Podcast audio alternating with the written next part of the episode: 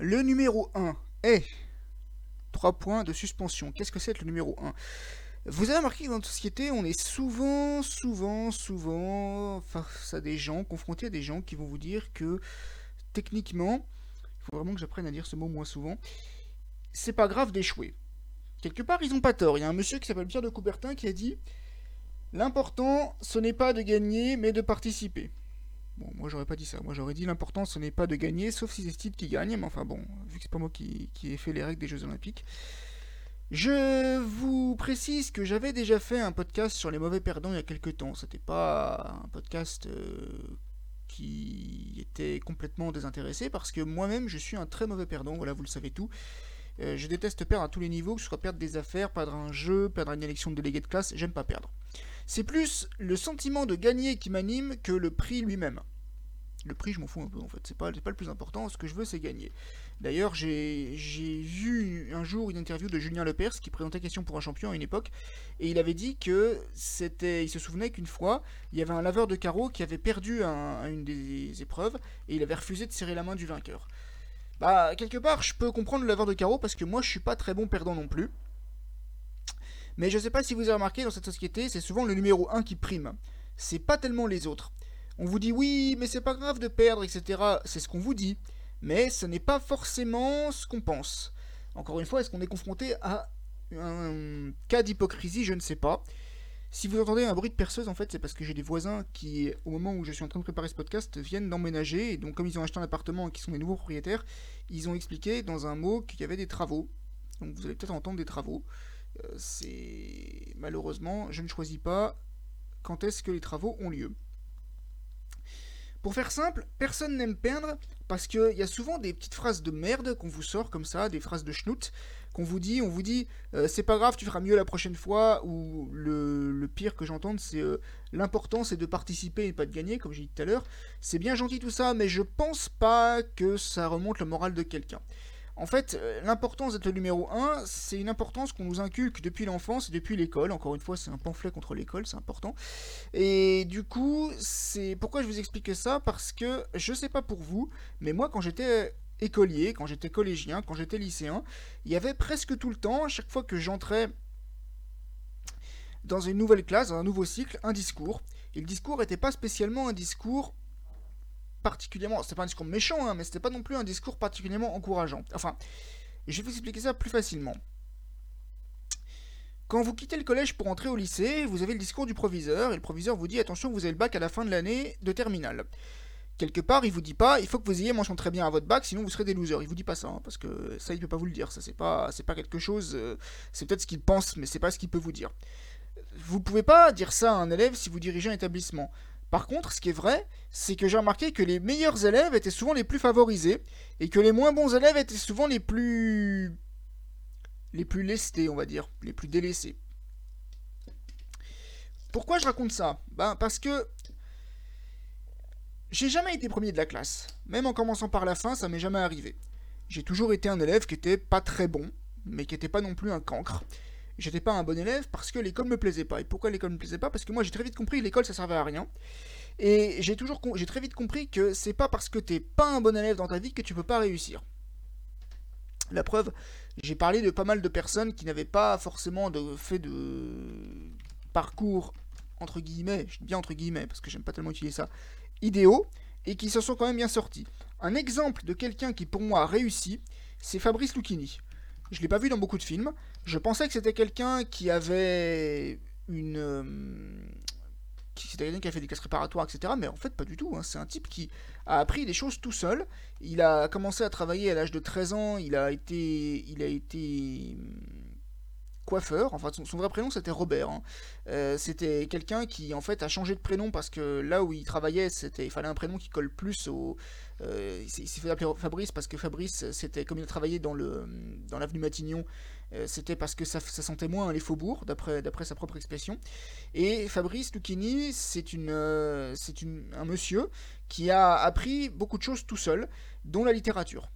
Voilà, c'est quelqu'un qui, n'est pas, il n'est pas passé par des, par des classes préparatoires, par des, voilà. J'ai rien contre les coiffeurs hein, au passage, hein, pour, pour, ceux que ça, intéresse. Et ouais, effectivement, pour moi, ce monsieur, c'est une, c'est une référence. C'est une référence. C'est pas, c'est pas quelqu'un qui a passé par des, par des grandes écoles, mais ça, c'est pas grave. C'est pas très, c'est pas très grave. Par contre, là où je suis un peu énervé, c'est quand je vois tous ces enseignants qui disent à leurs élèves euh, ce n'est pas comme ça que vous allez réussir dans la vie. J'ai envie de te dire, il y a pas mal d'écrivains. Il y a Balzac, il y a. Hum, je crois qu'il y a Emile Zola aussi. Agatha Christie. Alors, Agatha Christie, elle était scolarisée à domicile, si je ne me trompe pas. Toutes ces personnes-là.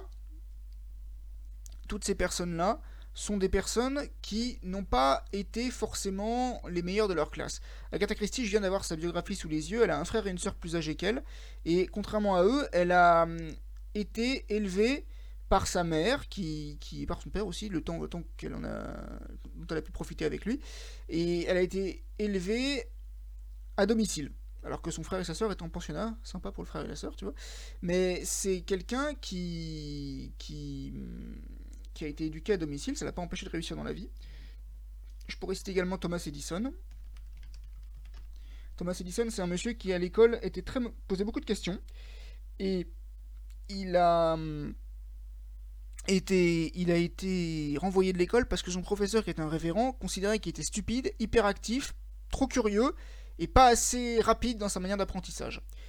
Donc du coup, c'est sa mère qui lui a donné des cours à la maison. J'aurais bien aimé moi être éduqué à la maison. Parce que l'école, ça vous crée une compétition, c'est important d'être numéro 1, et quand t'es pas numéro 1, t'es rien. Ça, c'est Roberto Arenales qui le dit dans Uno Stress, c'est la référence euh, cinématographique, télévisuelle plutôt. Mais quelque part, c'est pas complètement faux, parce que j'ai remarqué que la plupart du temps, le premier a toujours un prix qui est supérieur aux autres. Ce serait plus intéressant si on crée une société. Alors, c'est pas le monde des bisounours, c'est hein, le de là.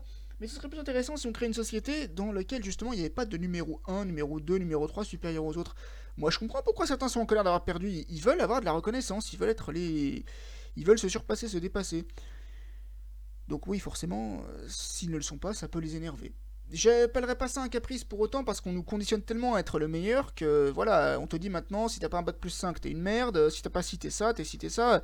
Je vois parfois des offres d'emploi, c'est à se demander si quelque part les recruteurs ils ont déjà eu besoin de travailler un jour. Parce que tu ne peux pas te permettre de dire à quelqu'un que euh, techniquement il faut avoir.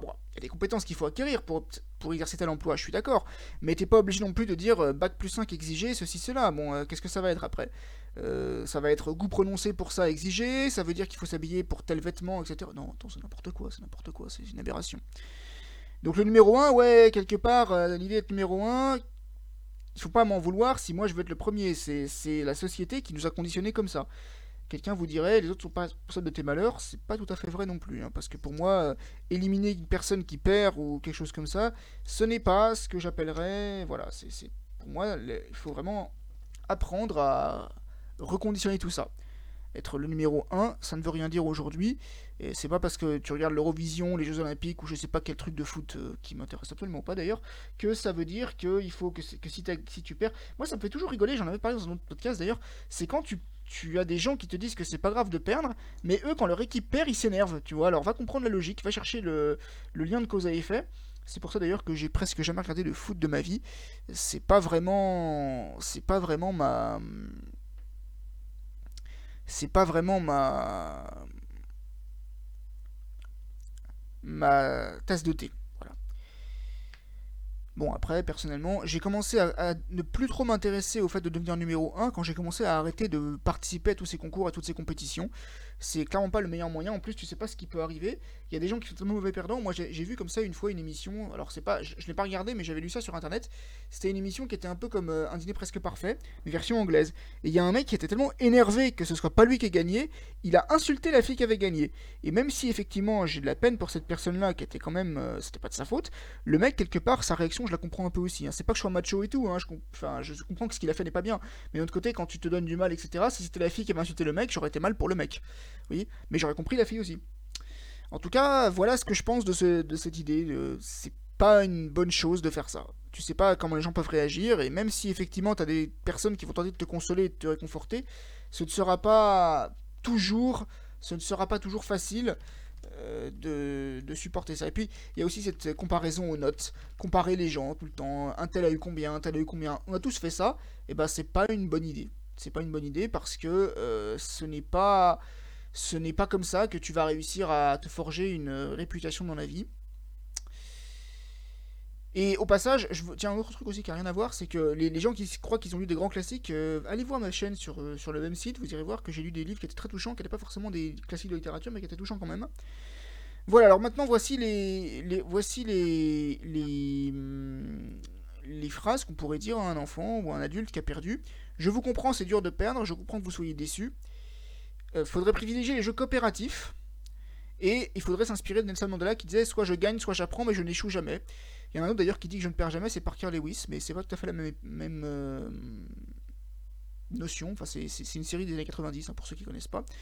Je rajouterai enfin quelque chose qui m'est propre à moi-même. Je ne suis pas un mauvais perdant, ce sont juste les autres qui trichent. Merci beaucoup et passez une bonne semaine.